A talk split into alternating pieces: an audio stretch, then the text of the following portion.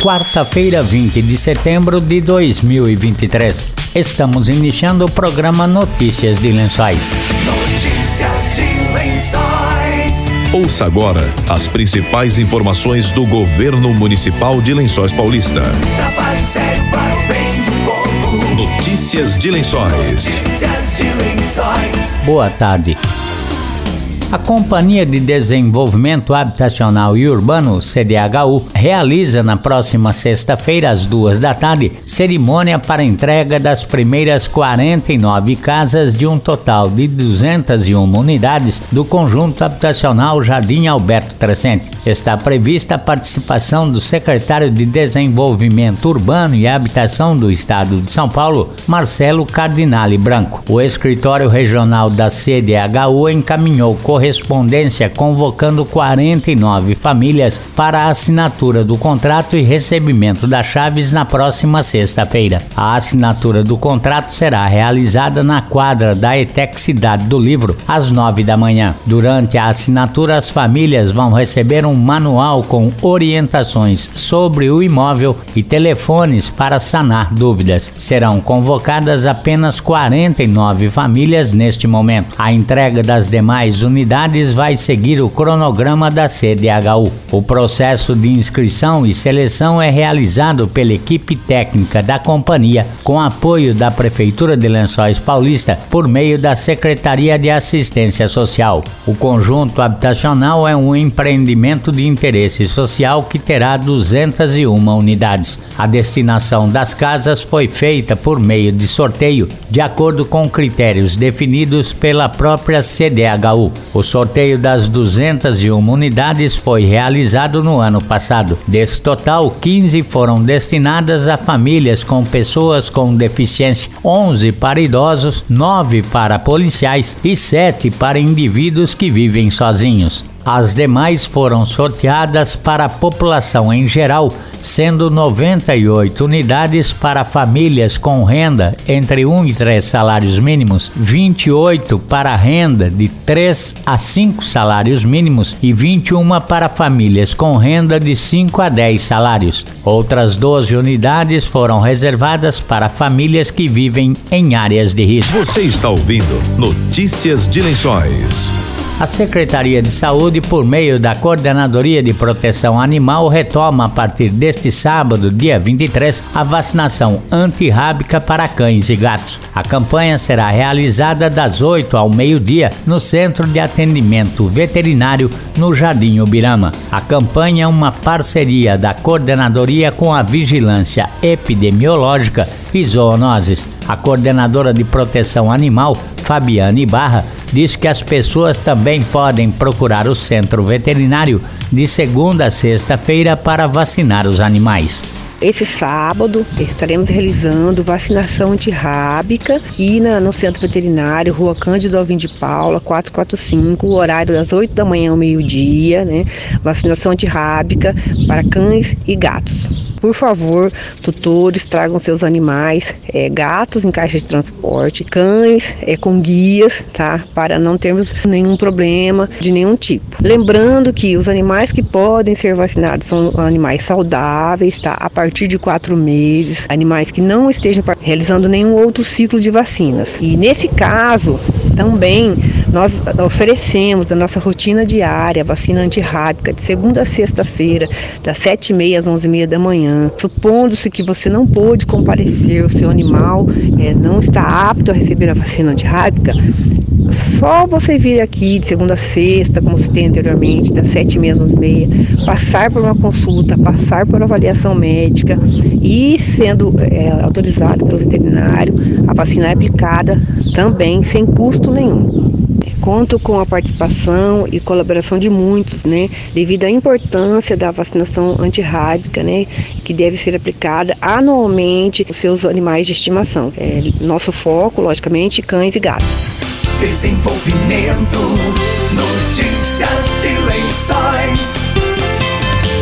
A Secretaria de Desenvolvimento Econômico, SEDECOM, abre inscrições para curso gratuito de eletricista de veículos pesados rodoviários, anunciou Kelly Damasceno.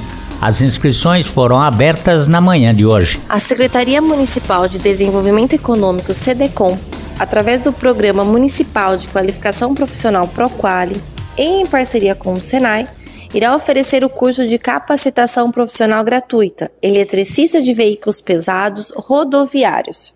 O curso de qualificação profissional de eletricista de veículos pesados rodoviários tem por objetivo o desenvolvimento de competências relativas à realização do diagnóstico e reparação do sistema de fornecimento elétrico, carga, partida, sinalização e iluminação de veículos pesados rodoviários, interpretando esquemas elétricos automotivos e utilizando ferramentas, equipamentos e instrumentos de medição seguindo procedimentos técnicos, normas ambientais e de saúde e segurança no trabalho. As aulas serão ministradas por profissionais do Senai no período de 2 de outubro a 20 de dezembro, das 19 às 22 horas, na CDCOM, que fica localizada na rua Coronel Joaquim Gabriel, número 11, no centro, e também algumas aulas serão no Senai, que fica localizado na rua Aristeu Rodrigues Sampaio, 271, Jardim das Nações. E para participar, é necessário residir em Lençóis Paulista, possuir idade mínima de 16 anos e ter concluído a sexta série ou sétimo ano do ensino fundamental. As inscrições estarão abertas a partir do dia 20 de setembro, às 9 horas. O link para inscrição e todo o conteúdo programático podem ser encontrados em nossas redes sociais, Facebook e Instagram, CDCom Lençóis. É importante lembrar que as vagas são preenchidas por ordem de inscrição e após Após o preenchimento, entraremos em contato para efetivar a sua matrícula. Para obter mais informações, entre em contato pelos telefones 14 3263 2300 no ramal 5 ou pelo setor Proquali pelo WhatsApp 99727 5778. Notícias de Lençóis. Estamos vivendo a Semana Nacional do Trânsito, comemorada todos os anos entre os dias 18 e 25 de setembro, conforme disposto no Código de Trânsito Brasileiro. O objetivo desta semana é promover a reflexão sobre a forma como as pessoas se deslocam nas cidades e os problemas que o uso excessivo dos veículos pode causar ao meio ambiente e ao bem-estar da sociedade. O prefeito Prado criticou o uso de celular no trânsito, o que faz aumentar o risco de acidentes.